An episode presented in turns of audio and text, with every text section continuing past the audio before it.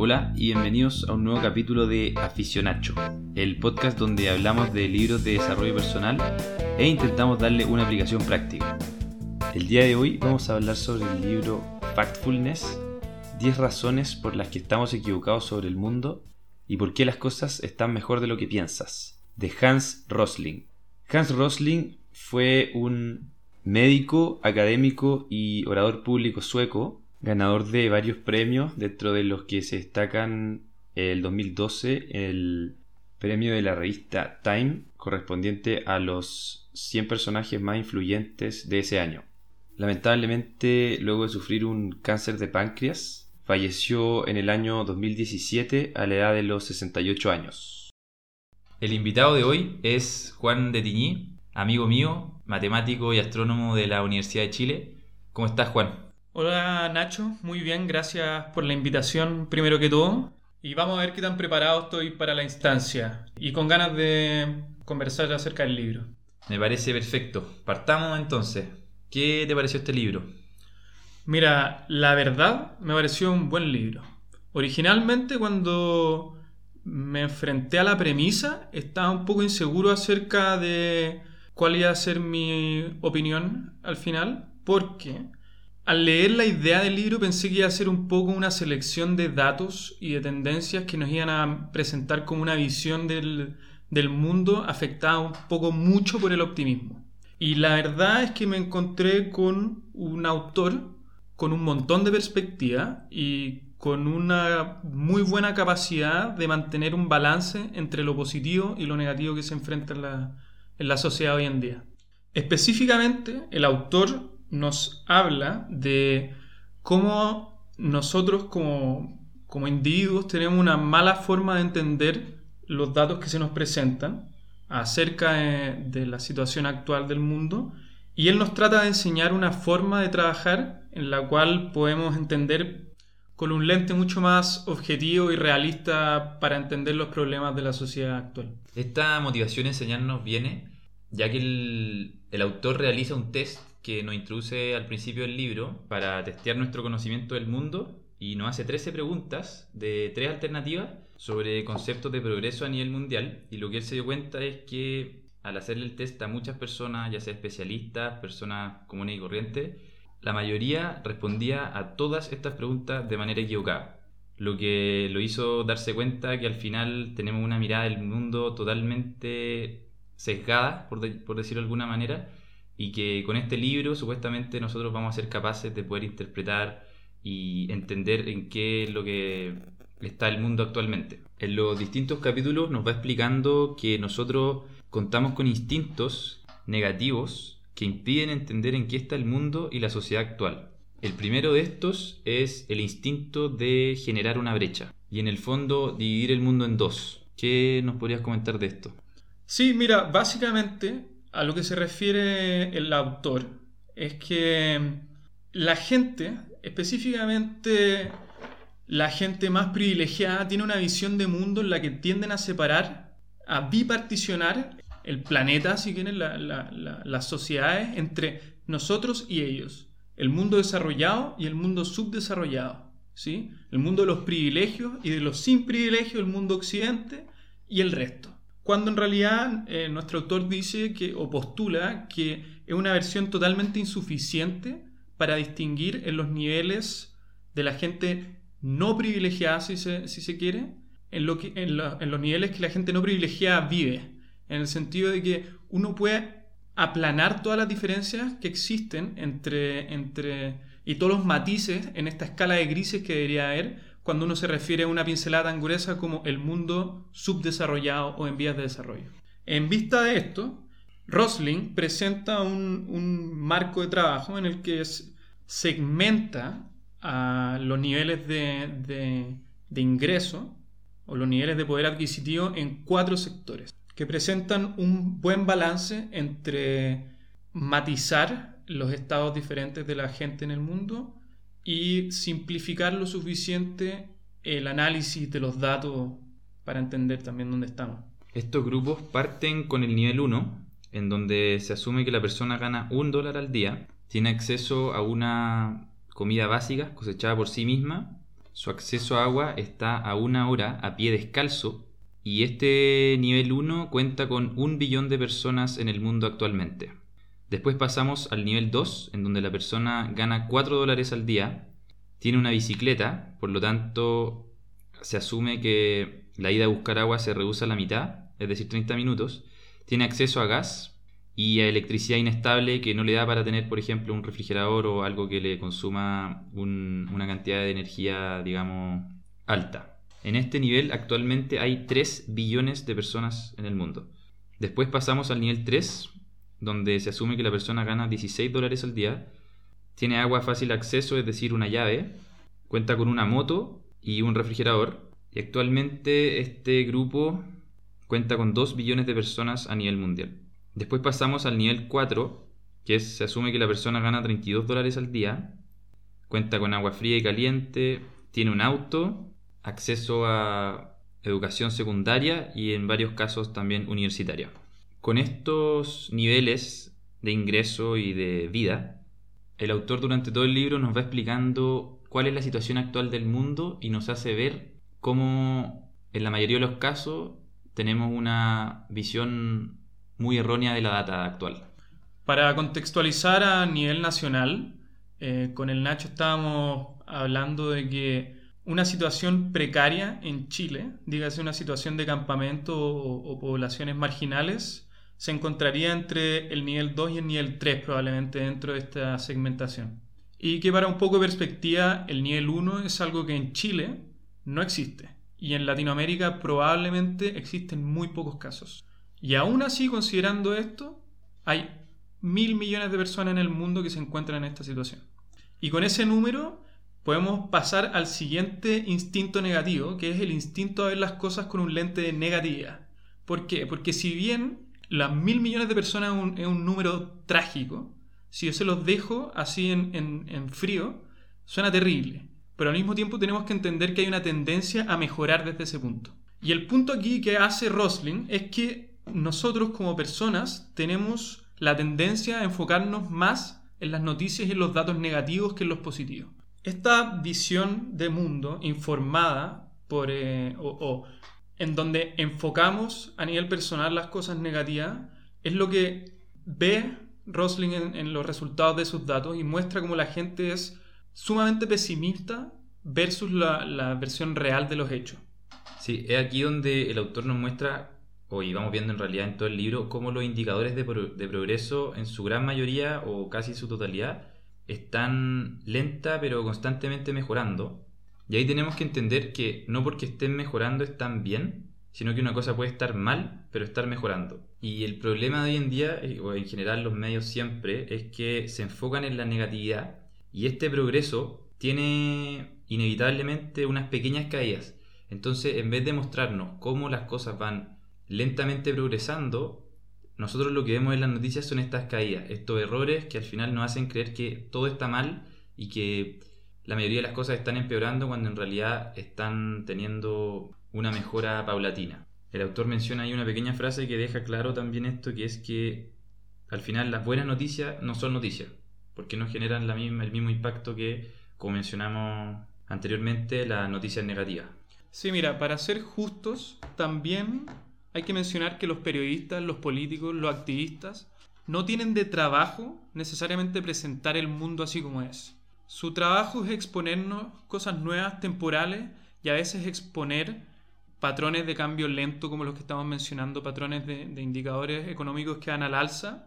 Es algo que simplemente nosotros como consumidores no, eh, no, no, nos interesa ¿sí? en la práctica. En la práctica también, más que solo las cosas negativas capturando nuestra atención, son cosas que tocan en nuestras inseguridades o en nuestros miedos, ¿cierto? Y este tipo de, cosas, las cosas que nos producen, nos producen estrés, también afectan nuestra versión informada de la realidad. Por ejemplo, el caso de los reportes de muertes por tiburones, ¿cierto?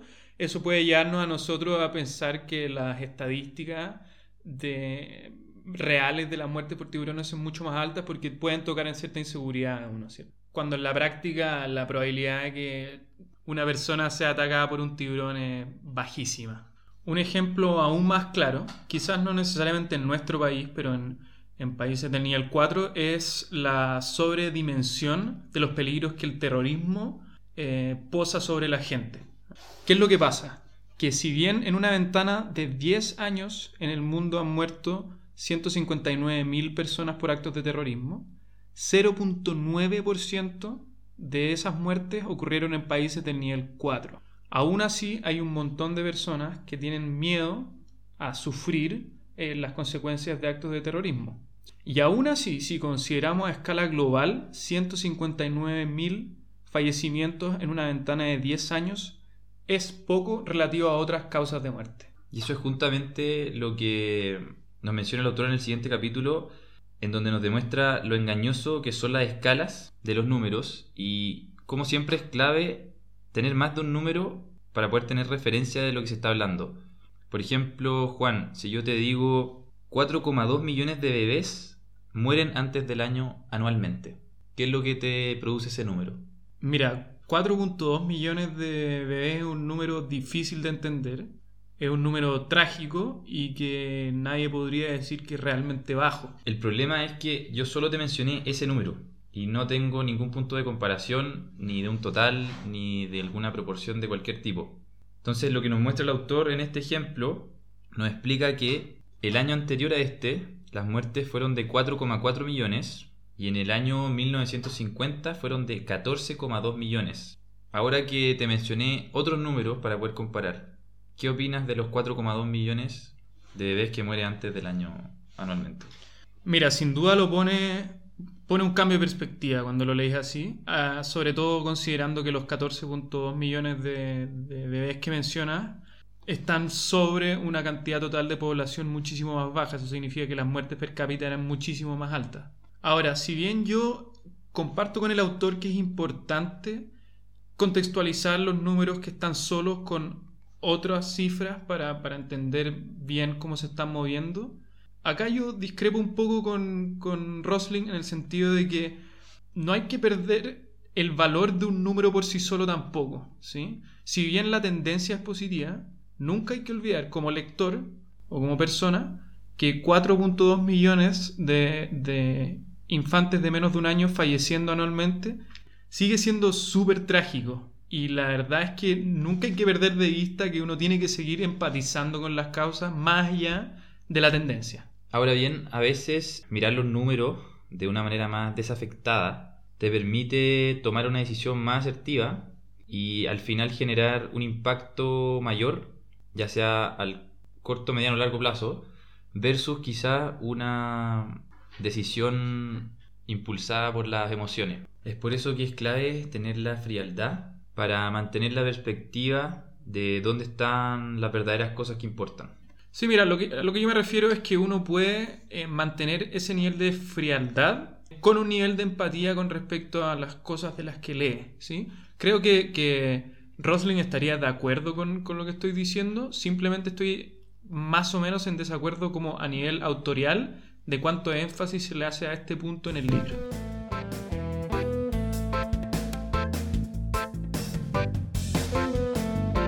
Ahora pasando a otro tema, vamos a hablar del instinto de generalizar por estereotipo y creer que ciertas sociedades están destinadas a seguir tendencias de desarrollo motivadas por aspectos culturales. ¿Qué nos puedes comentar sobre esto? Sí, mira, yo cuando leí el libro, este fue uno de los puntos que me sorprendió porque la verdad es que desafía bastante eh, las predicciones que uno puede hacer acerca de cómo avanzan ciertas sociedades hacia el futuro. Básicamente lo que muestra Rosling con los datos, ni siquiera es una opinión, es que los indicadores de progreso generales, tales como la mortalidad infantil, eh, la cantidad de hijos que, que tiene cada mujer, eh, la alfabetización, etcétera, etcétera, están positivamente correlacionados entre ellos. ¿sí? Y los factores culturales que diferencian una sociedad con, otra son secundarios. Acá hay dos ejemplos eh, cruciales para, entender estas tendencias. Un, primer ejemplo es eh, cómo uno tiene una visión eh, de las naciones musulmanas como, como naciones que propagan ideas de, de machismo que llevarían a que los índices de escolaridad femeninos no progresen a la par con las de otros países y esto los datos muestran que es falso. La, la- la realidad es que los estados cristianos y los estados musulmanes avanzan con las mismas tendencias. Otro ejemplo es el ejemplo de que uno creería que los estados de religión cristiana, en donde se, se incentiva el no usar métodos anticonceptivos, serían sociedades donde se encuentran familias con más hijos. Eh, que tampoco es el caso. La verdad es que el- eh, hay, hay una correlación directa en la cantidad de hijos y el nivel eh, en- dentro de los cuatro niveles donde se encuentra cada nación. Ese es un marcador muchísimo más importante que, que factores culturales externos a esto. Un, un ejemplo más cercano a, a la casa, porque quizá, quizá la religión, dije do- dos casos en donde la religión sería, sería el, el- el actor principal, sería la frase típica de la mentalidad del chileno o la mentalidad del latinoamericano. Eh, hay gente que aseveraría que eh, el, chileno o el latinoamericano no puede escapar de ese, esa mentalidad eh, de mediocridad quizá.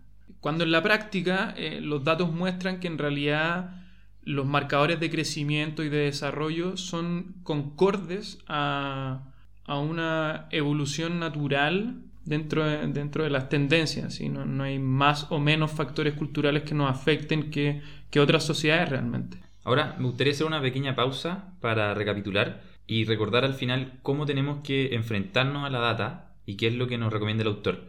Al final tenemos que interiorizar todos estos distintos instintos que nos menciona. En primer lugar, tenemos una tendencia a erróneamente biparticionar el mundo en dos niveles. Además de esto, eh, nos enfocamos mucho en lo negativo. Creemos que todo está peor de lo que está. Eh, lo hemos demostrado en el test del principio que nos muestra el autor. Y un punto interesante es que compara los resultados de las personas del primer test con chimpancés. Y resulta que en todas las preguntas los chimpancés sacan una mejor cantidad de respuestas buenas. ¿Qué quiere decir esto? Los chimpancés obviamente no tienen ni idea de lo que se les está preguntando y responden de manera aleatoria, lo que significa que serían un 33% de la población que responde que lo tenga correcto y resulta que los chimpancés superan en todas las preguntas a los humanos, en donde los humanos están sist- sistemáticamente errados y se dejan llevar por la respuesta más negativa de, dentro de las tres posibilidades. Otro punto es sobre el miedo que nos hace sobredimensionar la importancia de las cosas generalmente. Después tenemos la importancia de tener un contraste para los números y que no sean números solos, ya que esto engaña nuestro análisis objetivo del estado en el que está en este caso el planeta. Entonces la clave está en entender que tenemos estos instintos y que sumado a lo anterior, si somos capaces de detectar estos instintos, podemos activamente corregir nuestra mirada que está a priori alejada del verdadero estado de la sociedad.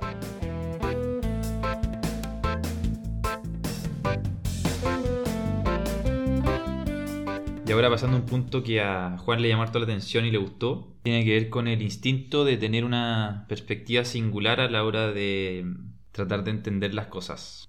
Efectivamente, este capítulo me gustó harto. Eh, en principio, el autor cita una frase que a mí me gusta harto desde hace tiempo, curiosamente, que dice, dale a un niño un martillo y todo parece un clavo.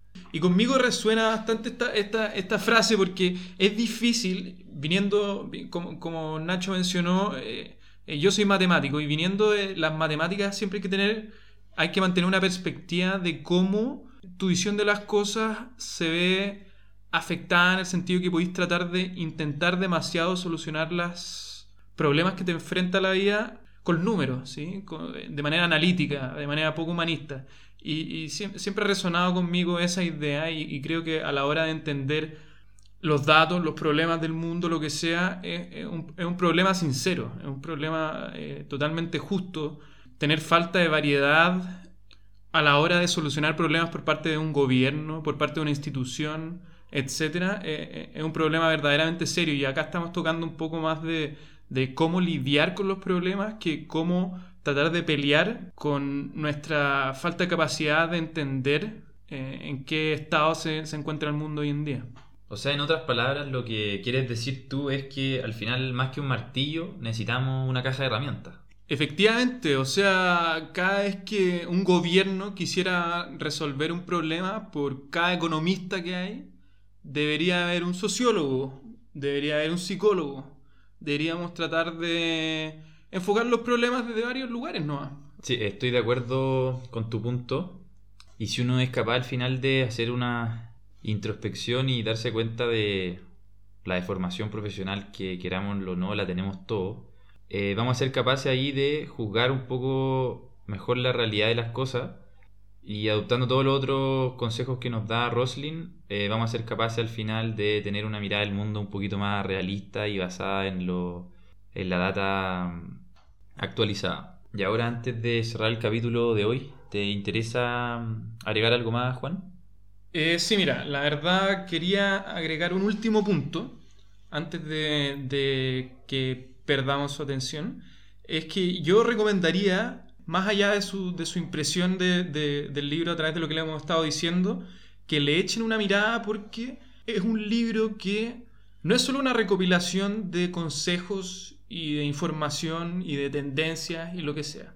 Este es un libro eh, donde al leerlo, y es difícil transmitirlo, transmitirlo hablando nomás, eh, al leerlo tiene un montón de un montón de energía introducida por el autor, ¿sí? un montón de anécdotas personales, eh, en donde se alcanza a transmitir que, esta mirada de cómo la gente está principalmente equivocada y súper sesgada en su forma de, entender la actualidad, eh, no viene de un lugar de condescendencia, sino que viene de un lugar de una mezcla de experiencia propia, ¿sí? porque el, autor nos relaciona mucho anécdotas personales que lo hacen ver y notar estos problemas que, que encuentra sobre la gente, y además el hecho de que, bueno, observa esto en, un montón de segmentos de personas y gente que fue conociendo a lo largo de la vida.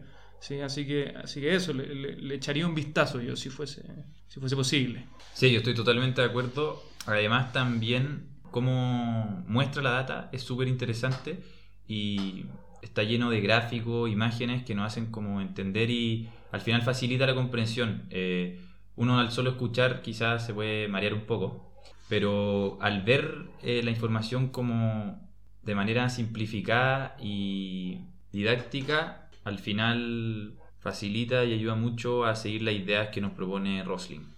Con esto cerramos el capítulo de hoy. Te quería agradecer, Juan, por acompañarme con este libro y en el capítulo de hoy. No, Nacho, no te preocupes. De verdad, una súper entretenida experiencia y espero a ver si califico para otra, otra invitación en el futuro. De todas maneras, pues maestro. Y los voy a dejar con una frase final que menciona el autor en la mitad del libro y que habla sobre el concepto de ser un posibilista. Y dice lo siguiente, soy un muy serio posibilista. Significa que soy alguien que no espera sin razón ni teme sin razón. Alguien que constantemente se resiste a la cosmovisión sobredramática. Veo todo el progreso y me llena de convicción y esperanza de que el futuro progrese es posible. Esto no es ser optimista, es tener una visión clara y razonable de cómo las cosas son, es tener una visión mundial que es constructiva y útil. Y con esto damos por finalizado el capítulo de hoy. Les agradezco como siempre por haber escuchado y los dejo invitados para el próximo capítulo donde estaremos comentando sobre el libro Deja de ser tú del doctor Joe Dispensa. Para quienes quieran comentar sobre el capítulo, recomendar libros o enviar comentarios, me pueden escribir al mail aficionachopodcast.gmail.com Gracias nuevamente y nos vemos en el próximo capítulo. Chao.